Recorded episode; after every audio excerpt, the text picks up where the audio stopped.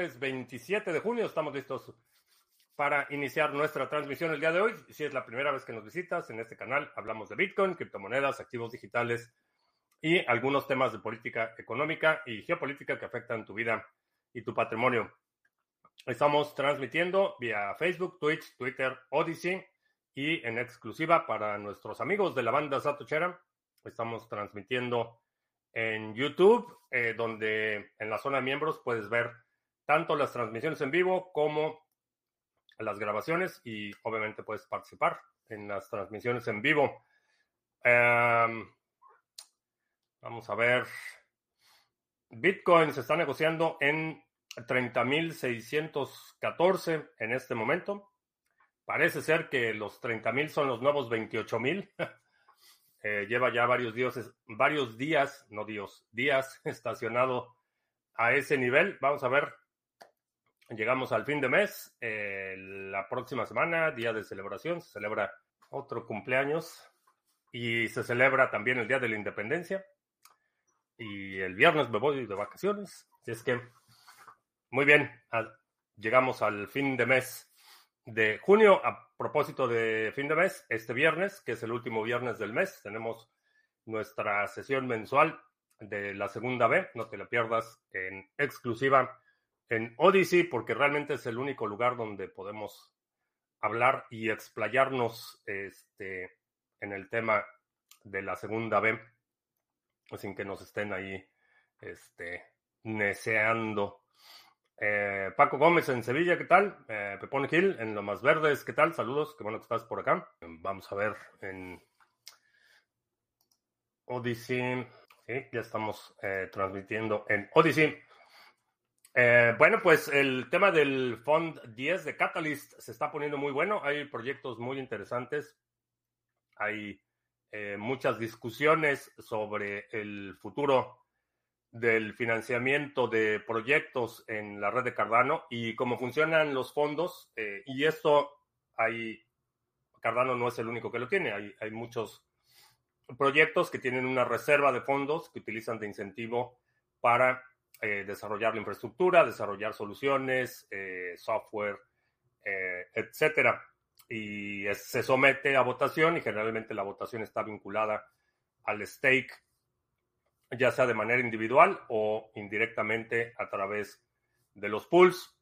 Varía un poco la mecánica de quién, quién puede votar y cómo se cuentan los votos y demás en cada red, pero en el caso del fondo Catalyst, eh, firmas con tu cartera, puedes votar, apoyar proyectos. Eh, no sé si Individuo Digital está presentando un proyecto en esta ronda, no he tenido oportunidad de hablar con él, pero eh, checa los proyectos de Catalyst, los que se van a votar en esta nueva ronda y me parece, si no mal recuerdo, es equivalente a 50 millones de dólares lo que hay en el fondo. es que bastante interesante.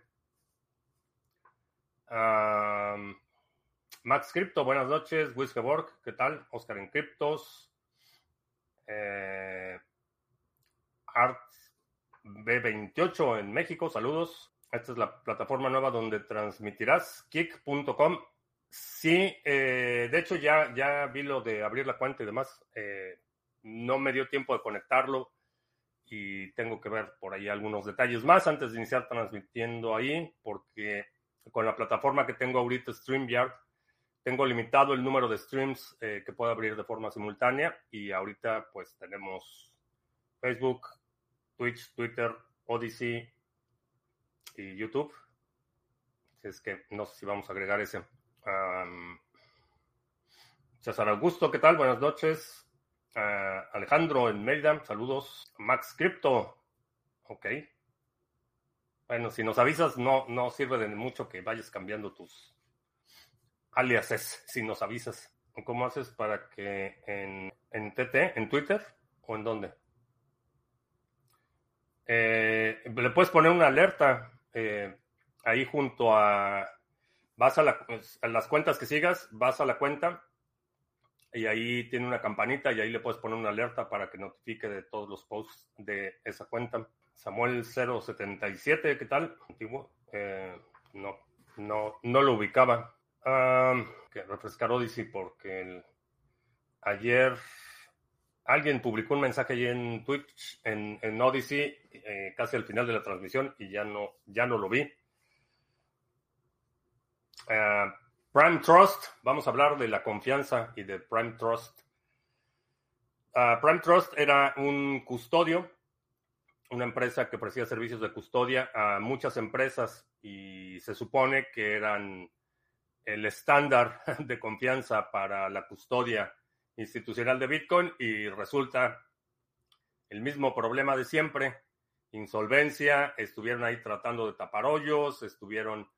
Eh, no, no me ha quedado muy claro por los documentos del, del proceso que el estado de Nevada abrió en su contra, pero parece ser que perdieron las llaves de sus carteras y en lugar de notificar a los clientes y recurrir a la compañía de seguros que tenían para cubrir ese tipo de incidencias, trataron de tapar el hoyo y empezaron a tomar préstamos de los nuevos depósitos para cubrir, ir comprando este, y resarcir el daño. Entonces, en activos, eh, creo que la deuda en, en, activos digitales es de 85 millones y tienen 80, y en la deuda de de activos en fiat eh, tienen 2 millones y deben como 60.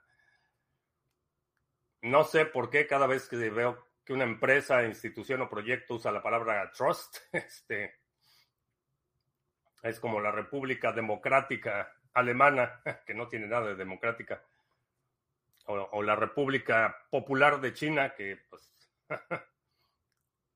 tienen su aristocracia roja. Entonces, Prime Trust eh, ya lo eh, van a intervenir.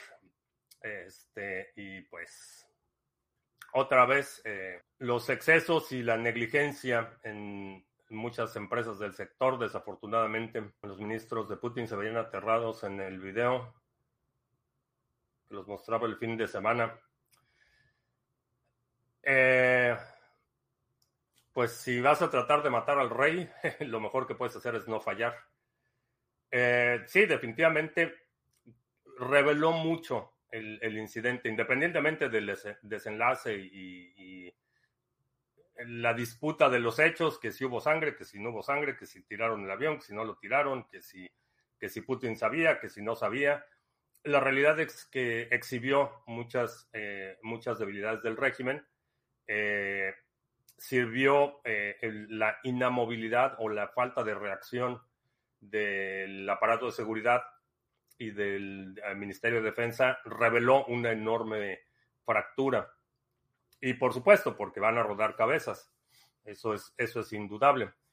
Y aun cuando pasó de ser traidor a ser patriota, cosa que es un poco extraño que se están peleando los dos y los dos son patriotas, este, y pasa de, ser traidores eh, en, el primer discurso a pues no pasó nada y somos amigos y tan cuates como siempre. sospechoso el, asunto. Eh, me recordó a un incidente, eh, no, no en Rusia, como la revolución de 1905, sino lo que pasó con la guardia que mató a César al emperador romano. El Senado eh, decidió perdonarlos y les ofrecieron vivir en el exilio hasta que cambiaron de opinión y después los persiguieron y los mataron. Entonces, eso de que va a vivir eh, y todos fueron felices en Bielorrusia, mm, no estoy seguro porque claramente a la vista de todos fue un acto de traición, eh, traición a la confianza aun cuando hizo un enorme énfasis en, decir que eh, no quería, no era, no era, una revuelta en contra del presidente y que no quería cambiar al presidente y que no era un golpe de Estado, que era únicamente en contra del ministro, Ministerio de Defensa. A pesar de todo el énfasis que hizo, fue un acto de traición y hoy lo reconoció en, el discurso, me parece que fue hoy, bueno, hoy para mí, ayer en la noche. Eh, eh, Putin dijo que, que, el, que además, bueno, otra observación interesante en este punto, dijo que el Ministerio de Defensa era el quien había financiado a, Wagner que era parte del presupuesto y hasta le sacó la cuenta de cuánto había invertido en equipamiento y en operaciones y en mantenimiento y en este, gastos corrientes. Entonces, eh, fue un acto de traición, sin duda. Y aun cuando es razonable sospechar que Prigozhin no actuó solo, que alguien más sabía y que alguien más decidió o, simplemente no salir a defenderlo o simplemente observar, a defender a Putin o simplemente observar el desenlace de los eventos. Entonces, sí, muchísima gente nerviosa. Eh, y bueno, pues ya reconocimiento abierto de que Wagner era una extensión del Ministerio de Defensa de, Rusia. Eso va a tener, va a tener muchas implicaciones. Uh, Bcash explotó 105% y está aquí para quedarse. Ok, si ese es, si ese es tu caballo, está bien. Yo paso. Crear unos tokens en Counterparty para que funcionen como acciones de una empresa y crear un contrato privado tiene validez en las leyes normales. Eh, sí. Si hay un, contrato y creas un token que representa las acciones de la empresa, realmente la parte del token es simbólico porque lo que respalda la legitimidad de la transacción es el contrato. El token es más simbólico que otra cosa, porque lo puedes hacer sin el token.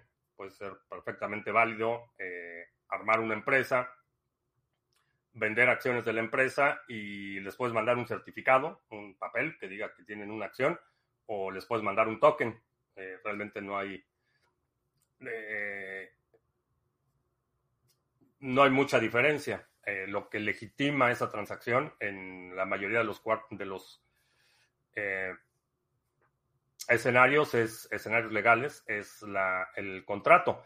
Tú y yo podemos hacer un contrato. Yo tengo una empresa, eh, que por cierto ya, creo que sí ya había dicho que ya mandé mis, mis este, dólares al Salvador, ya hice mi contribución a las arcas de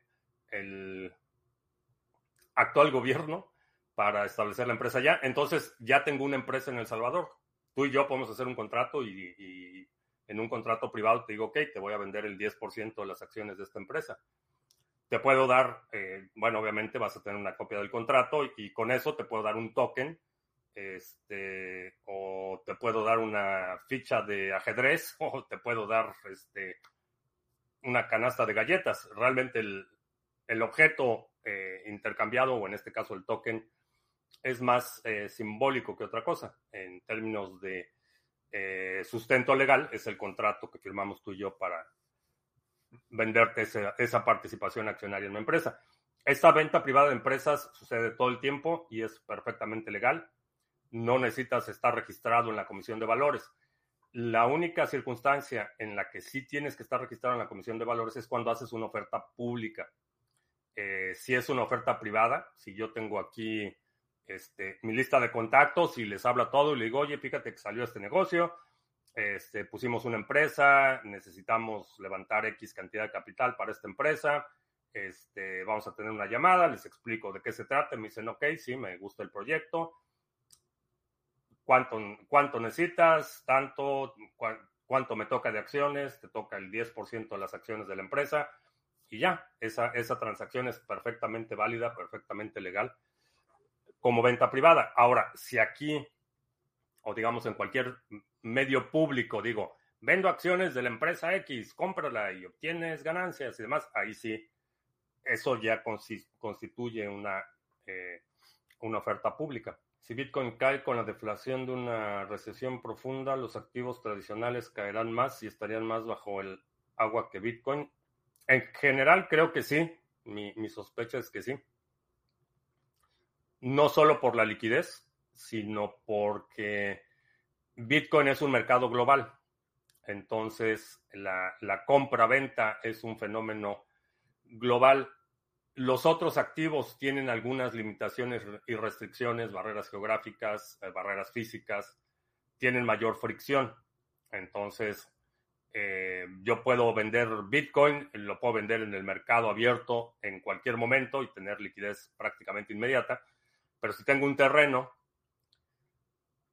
pues, y, y, se lo quiero vender a alguien en otro país, por ejemplo, primero no se pueden llevar el terreno, obvia decirlo, y la otra es que ese que está en otro país tiene que ir a su consulado y firmar una carta poder y darle la representación a alguien que firme el contrato aquí y muchísima fricción. Y prácticamente todos los activos eh, físicos van a tener esa fricción adicional. Entonces, en términos de, de eh, ventaja, Bitcoin tiene una, una enorme ventaja en, en liquidez.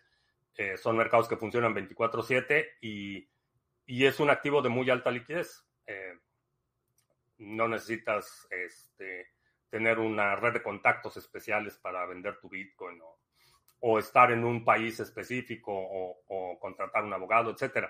La, la, liquidez es mucho, mucho mayor y tienden a sostenerse mejor los activos físicos que tienen mayor liquidez contra los que tienen menor liquidez. Todos los activos van a preservar valor.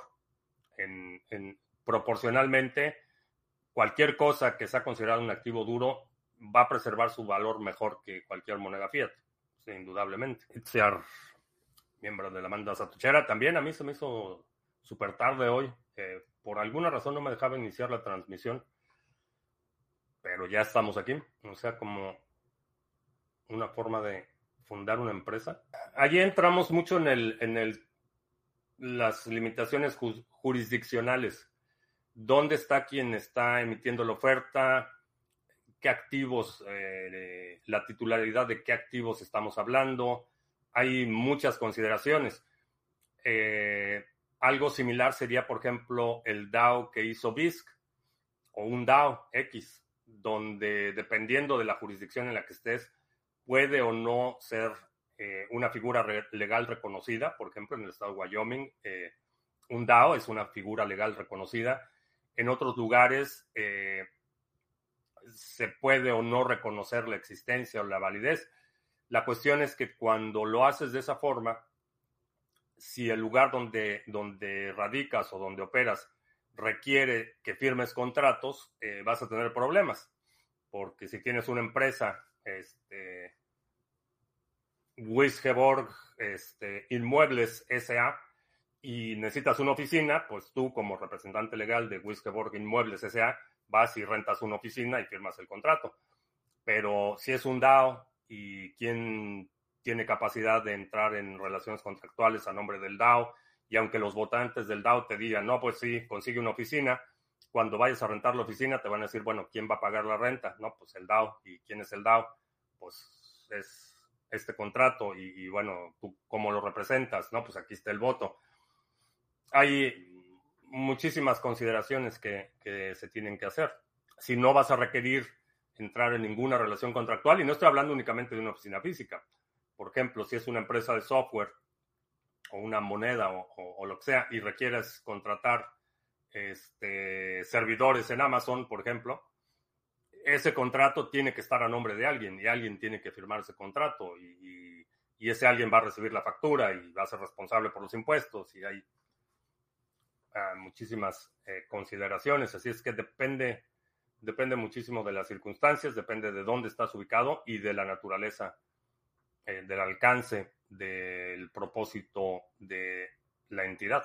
¿Por qué si el grupo Wagner estaba tan cercano a Moscú no terminó de llegar?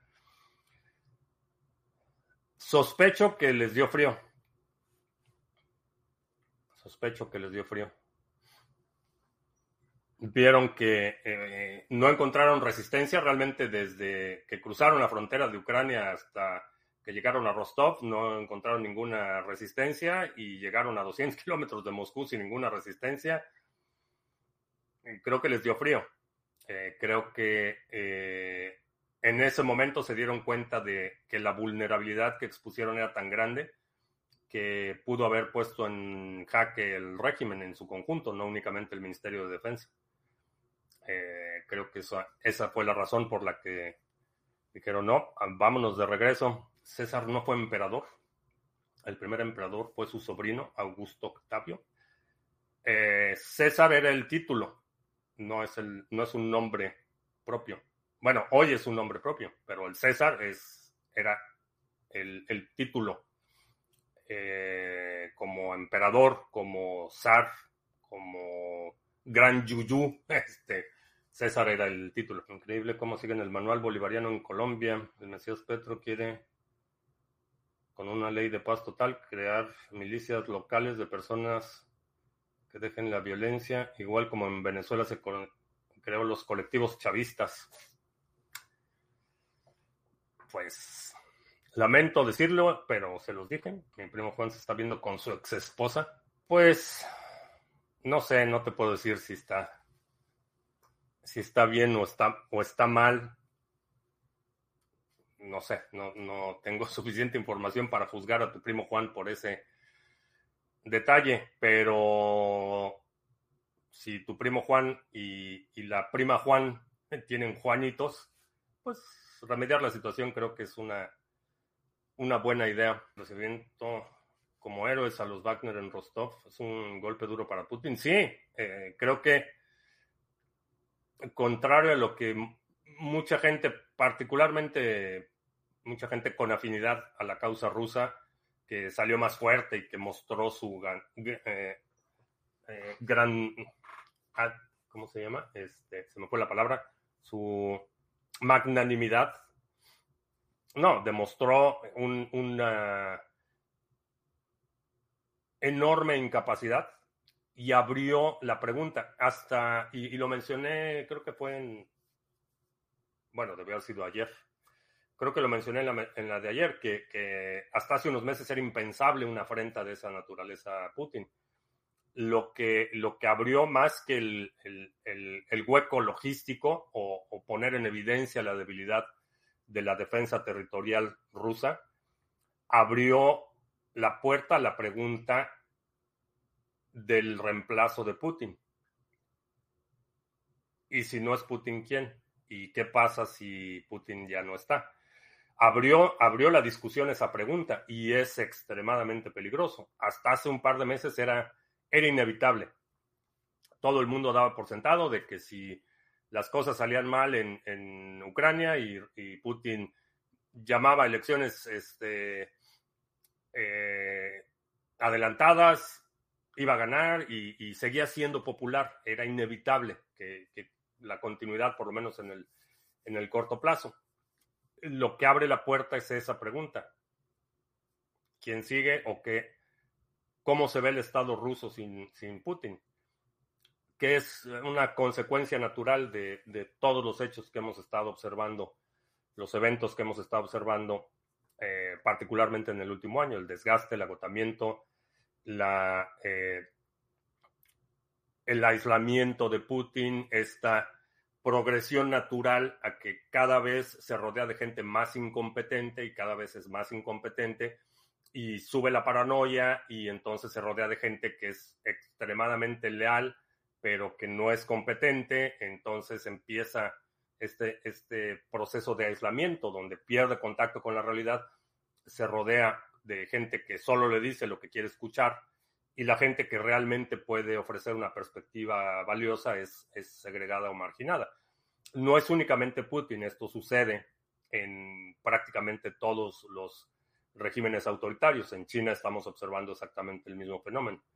Eh, en Venezuela del Norte estamos observando ese mismo fenómeno, donde el autoritario empieza a desplazar a la gente más, más competente, más capaz, se empieza a rodear de aduladores, eh, de gente que únicamente le dice lo que quiere escuchar y pierde total contacto con, la realidad nacional y, es una progresión donde esta situación se va deteriorando cada vez más, cada vez más y cada vez más rápido. Eh, en Venezuela del Norte esto está en un estado, digamos que en su primera fase, eh, lo que estoy observando en Rusia ya es la fase tardía donde ya la realidad alcanza el, deterioro, la descomposición, las fracturas, eh, la realidad alcanza la ilusión del, eh, del líder. Entonces ayer a Putin se le cayó la máscara.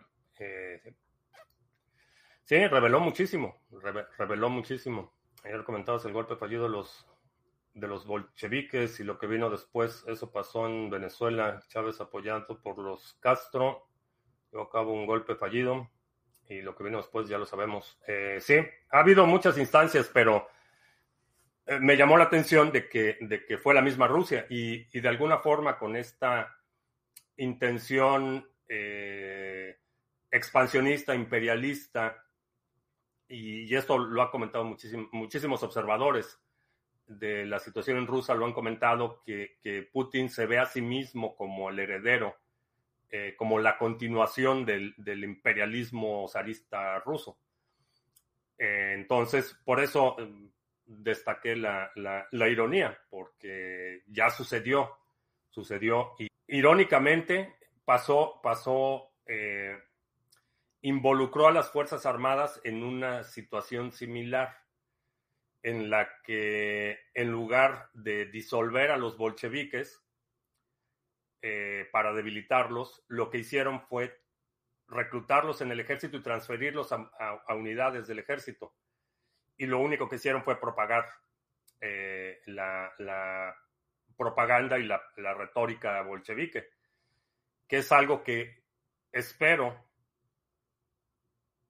aunque no mucho, vaya, no tengo una expectativa muy clara, espero que Rusia no cometa el mismo error de aquellos eh, eh, mercenarios de Wagner, mantenerlos en una sola unidad, los que firmen, porque esas son las opciones que les dieron. O se van a Bielorrusia o firman contrato como ejército regular en el Ministerio de Defensa o se regresan a su casa. Esas fueron las opciones que les dieron. Para los que firmen con, contrato con el Ministerio de Defensa, si no los mantienen como una sola unidad, lo que van a hacer es repartirlos en muchas unidades. Los mercenarios de Wagner son de los más experimentados y van a tener posiciones de liderazgo, aunque no nominal, no jerárquico, no van a tener rangos muy altos. La tropa regular los va a ver con admiración porque van a ser los, los, los más este, los más experimentados. Es gente que ha tenido, ha participado en conflictos, no solo en Ucrania, sino en muchos lugares. La mayoría son veteranos de, la época gloriosa, cuando el ejército ruso se respetaba a nivel mundial, etcétera. Entonces, si eso lo reparten en muchas unidades, vamos a tener mil, 1917 2.0. Eh, extremadamente peligroso. Entonces, si no los mantienen en una sola unidad, que pudiera ser una, una unidad de entrenamiento o algo así, este, equivalente a lo que son las boinas verdes en el, en el, ejército de Estados Unidos, que son los que, los que entrenan, los que capacitan a, otras unidades y, y, los van moviendo. Si los mantienen así como una unidad a todos los ex Wagner, los pueden controlar un poco mejor, pero si lo reparten. Por eso creo que es buena idea leer historia. Por lo menos lo encuentro muy, muy interesante. Ah, ya hay protocolos de capa 1 lo suficientemente robusto como para desarrollar cosas de gobiernos grandes, corporaciones, desarrolladores, etcétera. No sé si es pregunta o afirmación, pero si es pregunta, la respuesta es sí. Si es afirmación, eh, coincido con tu opinión. El Salvador debería cobrarle a las empresas en Bitcoin. Puedes pagar en Bitcoin, pero pues, no, no les voy a dar mi Bitcoin. les voy a dar mis dólares. Eso sí que se los queden, pero mi Bitcoin. -uh. Uh, en Colombia, ¿qué tal? En Binance ya sale opción de Lightning Network y dicen que en días lo activan. ¿Fue presión de altas tarifas o sus problemas con la SEC? Eh, diría más incentivo económico que la cuestión con la SEC de empresas y consideraciones de tokenización. Por ejemplo, si una empresa es cripto, es más fácil no tener jurisdicción. Es relativa, bueno, fácil sí, es fácil, no es barato, porque le tienes que hacer como Binance, que tienes que poner tu, oficina en Bermudas y luego que no, que estamos en Malta y no, luego que estamos aquí en la isla de Man y que no, que, realmente estamos en Singapur, pero es, el juego de, este, ¿dónde quedó la bolita? Lo puedes hacer, no es barato, pero sí, sí lo puedes hacer así. Y, repito, como empresa cripto, la, donde veo que está la, fricción es al momento de requerir infraestructura. Si necesitas contratar servidores, si necesitas este, contratar servicios, eh, si necesitas cualquier cosa que involucre un contrato o un proveedor, va a haber problemas si no tienes una, entidad o una jurisdicción. Si eh, descentralizas todo y distribuyes todo, a lo mejor sí lo puedes, lo puedes hacer. ¿Qué son los ETFs de Bitcoin? Eh, son fondos de inversión. ETF e significa Exchange Traded Fund, fondo intercambiado en casas de cambio. Eso es un, eh, eso es un ETF. Un ETF es, eh, vamos a suponer que quiero hacer un ETF de Bitcoin y lo que hago es hacer una eh, perspectiva de inversión, es decir, un documento que delinea qué es lo que quiero hacer, en qué quiero invertir, cuál es el mecanismo de selección, de toma de decisión. Presento esa documentación a la Comisión de Valores y la Comisión de Valores me dice, ok, va, te apruebo este, tu, fondo y este es el ticker que te vamos a asignar y ya lo puedes listar en el, cualquier exchange. Lo único que hago es hablarle a mis clientes o, a clientes institucionales o a, otros brokers de acciones y les digo, voy a levantar un fondo para comprar Bitcoin. Eh, se llama, aquí está la perspectiva de inversión y la gente al comprar acciones en ese fondo está comprando directamente o bueno, indirectamente el activo en cuestión. Entonces, en este caso, los ETFs de Bitcoin lo que van a hacer es comprar Bitcoin con ese dinero y la acción que tú compras en el mercado bursátil va a representar una parte proporcional a lo que tengan en Bitcoin. Eh, hay ETFs para muchísimas cosas, para eh, puedes hacer un fondo, un ETF para cualquier cosa. Eh, futuros, este, commodities, bienes raíces, este, portafolios de inversión de, inversión de riesgo, hipotecas, vivienda residencial, bienes raíces comerciales para proyectos de pesca, exploración geológica para minerales, cualquier cosa. Pero es un fondo. Eh, digo, vamos a abrir ese fondo y de cada acción de ese fondo utilizo un X porcentaje para comprar Bitcoin y el fondo va a tener X cantidad en Bitcoin. ¿Los ETFs son males necesarios para que entre el smart money o realmente no se necesita? Los ETFs son instrumentos que se utilizan para generalmente inversionistas institucionales. Eh, por ejemplo, el fondo de pensiones del Departamento de Bomberos de Nueva York por ley no puede comprar oro, no puede este, tener ahí su bóveda con oro, no puede tomar posesión física, eh, no, tiene, no puede tener la custodia de los instrumentos en los que invierte. Tiene que ser a través de una institución o un instrumento como un ETF. Entonces, si el fondo de pensiones de los bomberos de Nueva York quiere tener exposición a Bitcoin, lo tiene que hacer a través de adquisiciones en el mercado bursátil, porque no puede físicamente tomar posesión del Bitcoin. Entonces, para inversiones institucionales, eh, sí, se requieren instrumentos como el ETF, no tiene que ser únicamente eh, un ETF, hay, hay, otros instrumentos que permiten exposición directa o indirecta. ¿Por qué has cambiado tu perspectiva con respecto al Salvador? No he cambiado mi perspectiva con respecto al Salvador sigo creyendo que, que, Bukele tiene este, tentaciones autoritarias y tiene un tufo de dictadorcillo. Eh, eso no, no, ha cambiado. Eh, sigo siendo crítico de la situación en, en, cuestión de la suspensión de las garantías constitucionales para los salvadoreños. Sigo siendo crítico de ello. Sin embargo, eh, por una cuestión eminentemente pragmática, está ofreciendo buenas condiciones para la inversión y lo estoy aprovechando pero mi opinión no ha cambiado ni del Salvador ni de los gobiernos en general, que no soy, no soy fan, pero hablando de males necesarios, ahí llega un punto de operación en el que tienes, tienes que recurrir al sistema legal, tienes que establecer empresas, tienes que abrir cuentas de banco, tienes que contratar abogados, tienes que contratar contadores, si quieres operar a una gran escala. Eh, si quieres eh, operar a escala independiente y seguir haciendo cosas así en, a, menor escala, no es necesario, pero para mí es necesario para las cosas que quiero hacer y los proyectos que tengo, necesito operar a mayor escala y necesito involucrar contadores, abogados, empresas, cuentas de banco, transferencias, con, un montón de cosas. Y lo voy a hacer en el lugar que me ofrezca las mejores condiciones. Entonces es, es una decisión puramente pragmática, no es, un, no es una muestra de apoyo, no es una muestra de, de simpatía, pero si ese gobierno, aun cuando no me guste el gobierno, que repito, no me gusta ningún gobierno, pero aun cuando no me guste, está ofreciendo un, un, marco de operación que me conviene y lo voy a aprovechar.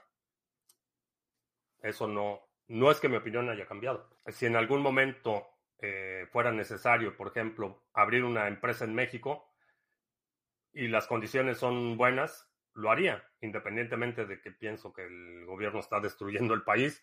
Es mal necesario. Bitcoin, el hoyo negro del mundo fiat. Eh, ¿sí? ¿Qué opinión tienes de la cripto? es Arbitrum, ¿no? La verdad es que no tengo información sobre, sobre esa cripto. O sea, no tengo una opinión formada. Pero si hay ETFs de Canadá en Spot y en Japón, ¿por qué los Estados Unidos son tan importantes? Pues porque Estados Unidos, el, el mercado de Nueva York es el, no sé si el segundo o el primer centro financiero mundial. El, el volumen total de operaciones financieras que hay en, en el mercado de Nueva York, por ejemplo, es órdenes de magnitud mayor de lo que hay en Canadá o en Australia, donde creo que es Australia o Nueva Zelanda, donde ya, ya había un ETF. Son, son mercados comparativamente muy pequeños. Ah, ¿Cómo se vende un dominio de una página a una persona interesada? ¿Debo hacer un documento para el traspaso? Eh, hay empresas o entidades que, que pueden hacer la función de escrow para la transferencia. Entonces tú le transfieres control del dominio al escrow y el escrow recibe el pago y, cuando tú recibes el pago, entonces el escrow libera el dominio al comprador. Hay, hay servicios eh, de, esa, de esa índole. Realmente no es necesario eh, el documento del traspaso a menos que implique eh, una marca registrada o que crees que en el futuro pudiera tener consecuencias para ti como vendedor del dominio. Pero fuera de eso, un contrato simple de compraventa donde dice, te voy a vender este dominio.com, te lo voy a vender a mil dólares y este dominio pasa a tu control a partir de tal fecha y a partir de tal fecha, pues estupendo. Y ya. Necesitas un, contrato relativamente simple.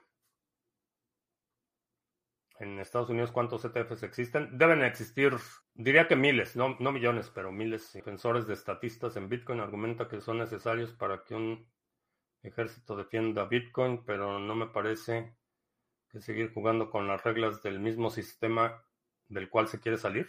Sí, hay una, una aparente contradicción, pero y digo, no puedo, no puedo hablar por los defensores de estatistas, no sé, no, no me considero uno de ellos.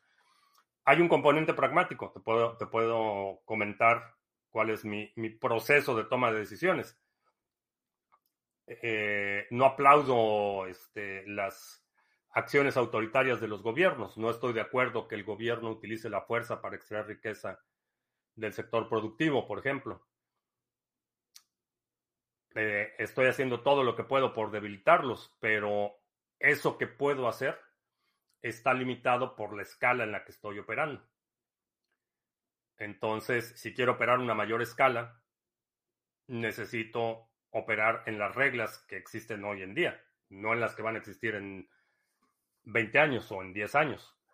Necesito operar en el entorno en el que estoy y operar de la mejor forma posible, aprovechar las oportunidades en este entorno en el que estoy operando para poder cumplir con ese objetivo de eh, futuro de liberar o, de desvincular eh, cualquier situación de, de, la dependencia de estados nacionales, pero todavía no estamos ahí. En directo hace poco comentaron que si te mudarías a Suiza y respondiste que no, que es demasiado estructurado. Y según se puede ver, tú como tu carrera también son estructurados. Hay una, una diferencia en cuanto a la estructuración. Eh, hay estructuración externa e interna. Mis horarios, por ejemplo, son muy caóticos y, yo determino mi estructura. cómo trabajo, dónde trabajo, qué herramientas uso, con quién trabajo. Eso es algo que considero un, un privilegio, bueno, no privilegio porque fue algo que he construido intencionalmente, estar en la posición de decir si quiero trabajar con esta persona o no, no me interesa trabajar con esta persona. Eh, mi, mi vida actual ha sido planeada, pero no estructurada en el sentido de, eh, conformidad de estructuras externas. Eh, por ejemplo, eh, cuando digo que es muy estructurado, me refiero a... Hay permisos para todo, por ejemplo. Este, tienes que pedir permiso para todo. Este, si quieres tener un perro, necesitas una licencia y si quieres ir a pescar, tienes que tomar un... En, Alemania eh, dura, creo que meses la, el proceso para obtener una licencia de pesca, por ejemplo. Son sociedades eh, en las que no. Y además considera que crecí en México. Entonces, esa, esa idea de una estructura externa rígida, estuve revisando los salarios de desarrolladores en Cardano y no está nada mal. No, no, la verdad es que es buena oportunidad. That. Un bitcoiner que idolatriza a los políticos es un, un bitcoiner. Es parecido a un bitcoiner fanático religioso, posiblemente no entienda 100% los fundamentales. Es una eh, disonancia cognitiva que nunca he entendido y, lo, he, comentado aquí muchísimo, eh, en muchas ocasiones. No entiendo esa... Eh,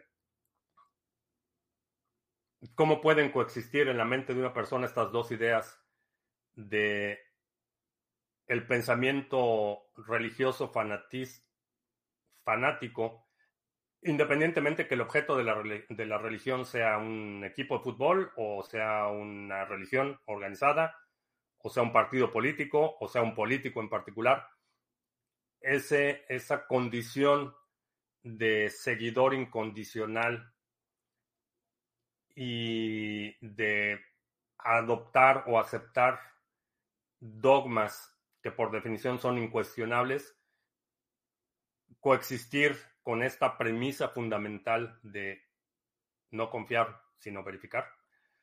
Es una disonancia cognitiva que no, no entiendo, pero sí, eh, la he observado y es prevalente en muchos.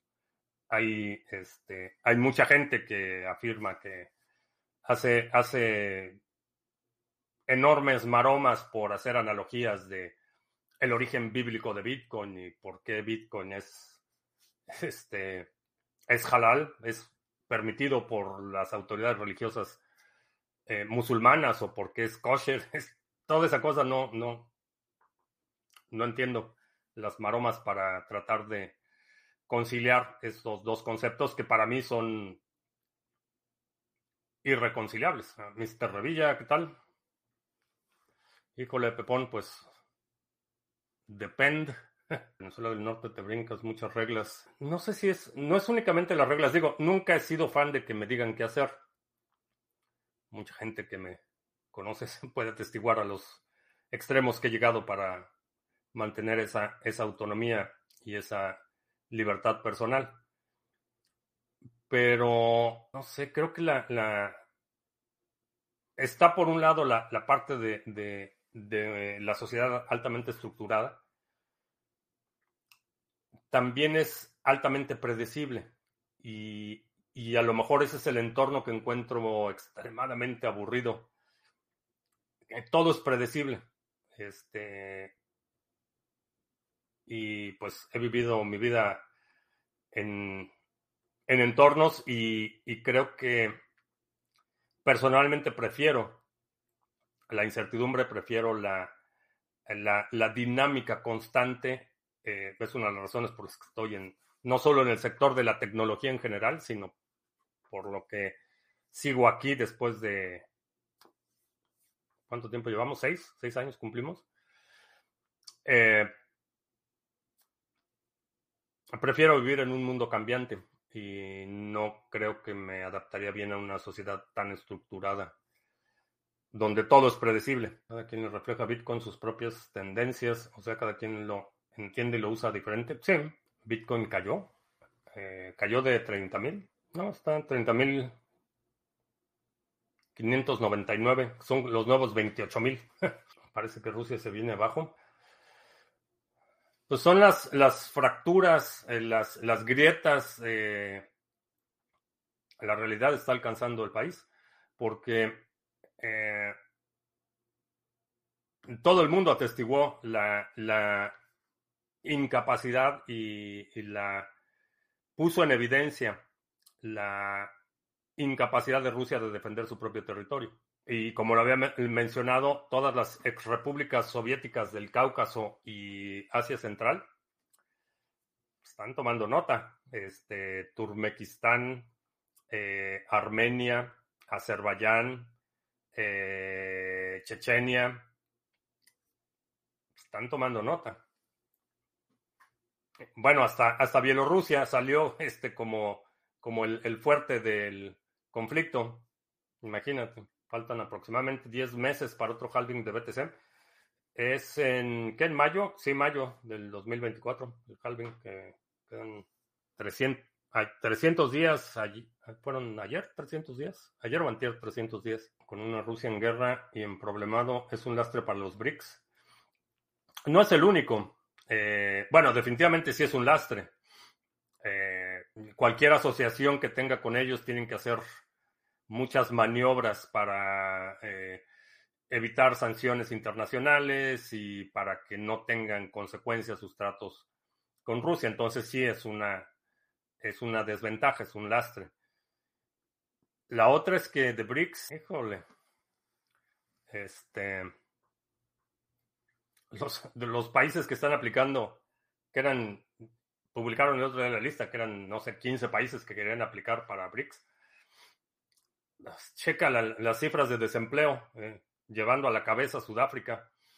Eh, checa las cifras de desempleo en esos países y honestamente no sé que puedan aportar mucho al, al Tratado Multilateral de Defensa. Inviertes en acciones, eh, ¿no? En el mercado bursátil, no. No todo mi capital está en cosas que puedo controlar más directamente empresas. El halving de Litecoin está previsto para el primero de agosto.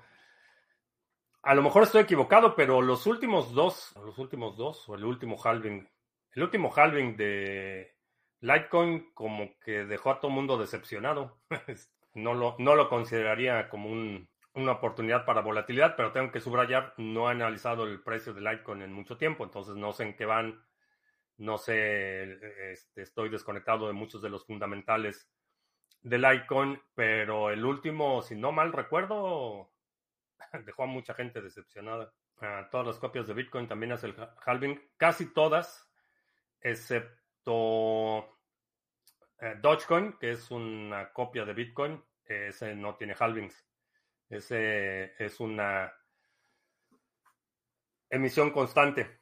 Cada bloque va a producir exactamente el mismo Dogecoin de recompensa hasta que la galaxia de Andrómeda este, colisione con nuestro sistema solar.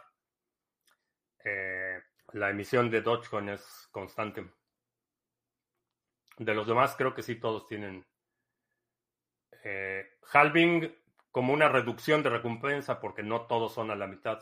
Aunque en término genérico se utiliza halving, no, no es exactamente la mitad en todos los casos. De que al club de la próstata inflamada le dé peritonitis. Vamos a hacer anuncios. Esta transmisión ha sido traído hasta usted por Depend, patrocinador oficial del Club de la Próstata Inflamada de Criptomonedas TV. Eh, visita la página sargachet.cloud donde puedes encontrar información sobre los pools que operamos. Están información de los nodos mixers de NIM, el pool, de Cardano, el pool de Waves, el pool de Ontology. Eh, checa la información. Ahí encuentras en cada una de las secciones de los pools están preguntas frecuentes, tutoriales, videos, etcétera. Eh, chécalo en sargachet.cloud y también en la sección de proyectos puedes ver la información del OTC Trading Desk, donde está la... También tenemos tutoriales del OTC Trading Desk, uno de nuestro amigo Leonel y otro de Individuo Digital, Seba. Hicieron tutoriales para ayudar a explicarte cómo funciona el OTC Trading Desk. Eh, chécalo. Eh, toda la información está ahí en la página de sargachet.cloud. Y pues intercambios cripto a cripto sin comisiones altas, sin tener que esperar, sin tener que proporcionar información personal, que creo que es lo más importante. Lo puedes hacer en el exchange de Criptomonedas TV. Búscalo en exchange.criptomonedas TV y ahí puedes hacer intercambios cripto a cripto sin KYC. Bastante rápido y bastante fácil de utilizar. Y por último, NIMSwap. Si todavía no tienes NIM y quieres comprar o vender NIM nativo, eh, ya sea para delegar en el pool o para eh, tomar ganancias de tu liquidación, bueno, de tus recompensas, eh, checa nimswap.com. puedes utilizar NIM RC20, USDT, Ethereum, Bitcoin, tanto on-chain como Lightning y Cardano para comprar NIM nativo. Y si nos quieres vender tu NIM nativo, te lo compramos con Cardano o USDT. Chécalo en nimswap.com. Y ya, halving como Epoch. No, Epoch, eh, la definición de Epoch es un, es un periodo de tiempo. Y ese Epoch puede ser cualquier periodo de tiempo. Entonces, decir que Cardano tiene epochs y que Harmony tiene epochs son correctos, aunque los epochs de Cardano duran cinco días y los epochs de eh, Harmony duran 19 horas y Epochs como, como era, la traducción más cercana sería en español era, puede ser una era geológica de millones de años o pueden ser un periodo de la era este, eh, chavista, por ejemplo, que puede ser 10 años, o puede ser la era de los peinados exóticos. Es un periodo de tiempo, vaya. ¿Qué diferencia hay entre NIM nativo y NIM RC20? NIM nativo es el que utilizas para la operación de la red. El NIM nativo ya es el NIM, el, token funcional de la red. El NIM RC20 fue, como muchos otros proyectos, los que eh, se utilizaron tokens RC20 para la distribución inicial. Una vez que se, genera el levantamiento de capital, eh, recaudan los fondos necesarios para el desarrollo, empiezan a desarrollar y se hace el deployment de la red nativa, de la red propia. Entonces se hace el swap de los NIM RC20 por NIM nativo.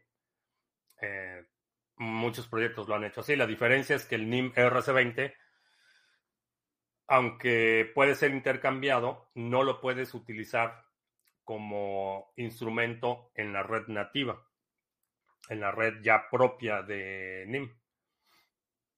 Esa es la diferencia. Ah, y a propósito de anuncios, se me olvidaba, el viernes es el último viernes del mes, tenemos nuestra sesión mensual de la segunda B.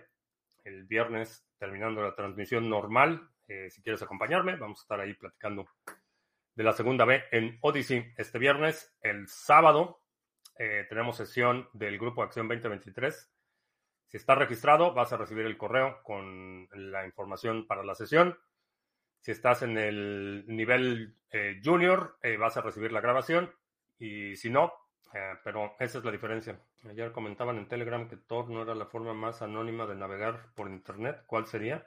Tor puede ser anónima, pero tienes, eh, digamos que tiene una, aplicación muy específica. Eh, Tor tiene vulnerabilidades. como cualquier persona puede tener un nodo de Tor. no tienes mucha seguridad de que no sea un actor malicioso y esto sucede cada año en DEFCON, la conferencia de hackers en Las Vegas, cada año sucede que eh, alrededor del centro de convenciones ves cientos de nodos Tor donde están esperando que la gente se conecte para espiar su tráfico. Entonces, mm, tiene para uso regular tiende a ser menos eficiente. Mi recomendación es una VPN y segmentación. Tener separada tu actividad personal de otras actividades. Me pueden escribir en el siguiente nivel en cualquier momento, sí. Eh, no, puedes optar por el pago mensual o el pago anual. BlackRock o los otros fondos de inversiones más grandes comprarán fondos más pequeños. Eh, lo pueden hacer, pero realmente no hay incentivo, no hay un incentivo para que un fondo grande compre un fondo pequeño. Eh, el fondo grande generalmente va a tener mejores condiciones y mayor capacidad de negociación en adquisiciones que un fondo pequeño. A menos que ese fondo pequeño tenga una cartera de clientes muy selecta que BlackRock eh, no podría acceder de otra forma. Para, en cuestión de activos, realmente no hay mucho incentivo para que los compre, a menos que los esté rescatando, y entonces sí los va a comprar a precio de remate. Pero un fondo pequeño generalmente va a estar en desventaja en términos de negociaciones que un fondo grande. El que más peligra es el nodo de salida de Tor. Eh, sí, no, no confiaría. Digo, por supuesto que depende, prefiero muchísimo de cuál es el nivel de privacidad que requieres. Si es para navegación general, para uso general, Tor es una medida aceptable. Para cuestiones que requieran por su naturaleza o por su importancia mayores niveles de privacidad, eh, sería insuficiente. Vámonos. Ya se me acabó el café, ya se nos hizo muy tarde. Te recuerdo que estamos en vivo lunes, miércoles y viernes, 2 de la tarde, martes y jueves, 7 de la noche. Si no te has suscrito al canal, suscríbete, dale like, share, todo eso. Y bueno, nada más recordatorio, insisto, el sábado, 11.30 eh, de la mañana, sesión mensual del Grupo de Acción 2023 y el viernes, eh, terminando la transmisión normal, eh, tenemos viernes de la segunda B, último viernes del mes. Y creo que ya. Por mi parte es todo. Gracias. Ya hasta la próxima.